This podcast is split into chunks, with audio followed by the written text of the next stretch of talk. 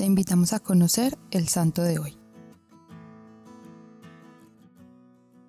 Hoy celebramos la fiesta de San Juan Diego, el confidente de la dulce señora de Tepeyac. Nació en 1474 en Cautitlán, entonces reino de Texcoco. Era simplemente un pobre indio. Trabajaba la tierra y vendía su cosecha. En su pequeño terreno construyó una humilde vivienda. Contrajo matrimonio con una nativa sin llegar a tener hijos. Antes de su conversión era un hombre muy devoto y religioso.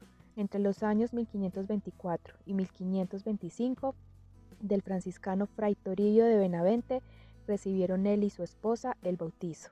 Él recibió el nombre de Juan Diego y ella el de María Lucía. Era un hombre de fe y coherente. Participaba de su unión con Dios mediante la Eucaristía y caminaba 20 kilómetros de distancia para recibir instrucción religiosa. Era reservado y contemplativo, le gustaba el silencio y realizaba frecuentes penitencias. Al morir su esposa en 1529, Juan Diego se fue a vivir con su tío Bernardino a solo 14 kilómetros de la iglesia de Tlatilolco, a donde partía cada sábado y domingo desde la madrugada con un recorrido de tres horas entre montañas y poblados para llegar a tiempo a la Santa Misa y a las clases de instrucción religiosa. Usaba para protegerse del frío una manta, tejida con fibras del maguey, el cactus típico de la región.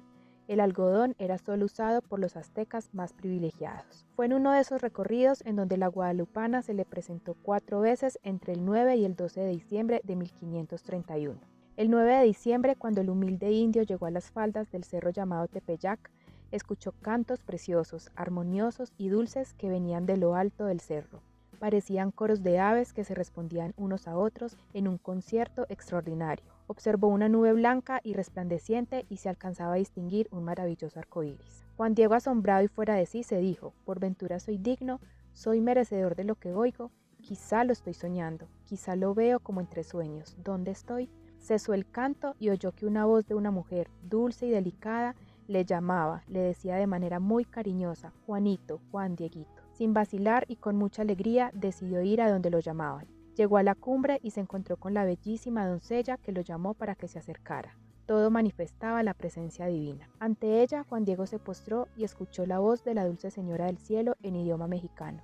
Le dijo, Escucha, hijo mío, mi pequeñito Juanito, ¿a dónde te diriges? Y él le contestó, Mi señora, reina, muchachita mía, allá llegaré a tu casita de México, Tlatilolco, a seguir las cosas de Dios que nos dan, que nos enseñan quiénes son las imágenes de nuestro Señor, nuestros sacerdotes.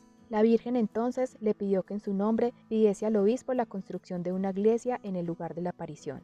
Juan Diego fue con el obispo a comunicarle el deseo de la morenita, pero éste no le creyó. Regresó desanimado, nuevamente la Virgen se le apareció y le dijo que regresara con el obispo el próximo domingo. Llegó ese día y esta vez el obispo le pidió una prueba de lo que pedía. La morenita se le volvió a aparecer a Juan Diego por tercera ocasión. Ahí le pidió que regresara a ese cerro el día siguiente. Juan Diego no pudo ir a la cita con la Virgen María, pues su tío enfermó de gravedad y fue hasta el martes 12 de diciembre que pudo salir para buscar a un sacerdote que le diera los últimos sacramentos. Pero fue ese día, cuando pasaba por el cerro de Tepeyac, que la morenita se le apareció por cuarta ocasión. Le preguntó qué le ocurría y él le contó lo de la enfermedad de su tío. La Virgen le respondió, Oye y ten entendido, hijo mío el más pequeño, que es nada lo que te asusta y aflige. No se turbe tu corazón, no temas esa ni ninguna otra enfermedad o angustia. ¿Acaso no estoy aquí yo que soy tu madre? ¿No estás bajo mi sombra? ¿No soy tu salud? ¿No estás por ventura en mi regazo? Tu familiar está sano. Después de esto le pidió a Juanito que subiera al cerro a recoger unas rosas y las llevara como prueba de su veracidad al obispo. Él las colocó en su ayate y fue a ver al obispo. Juan Diego desplegó su ayate para mostrar las rosas, pero en la tela estaba plasmada la imagen de la Virgen de Guadalupe.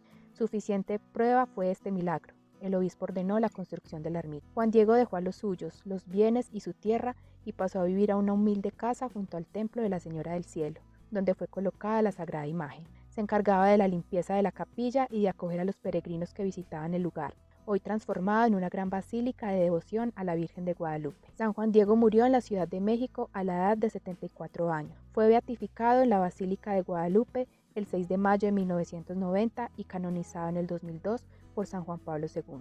San Juan Diego, Juanito, qué gran ternura hay en tu historia y encuentro con la morenita, qué docilidad, qué amor y qué infinita confianza en los designios del cielo.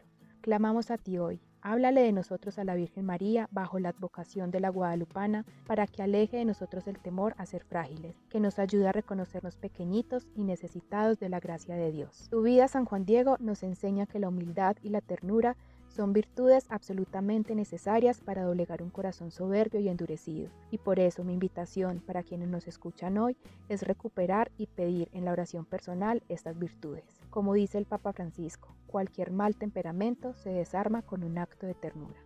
Cristo Rey nuestro, venga tu reino.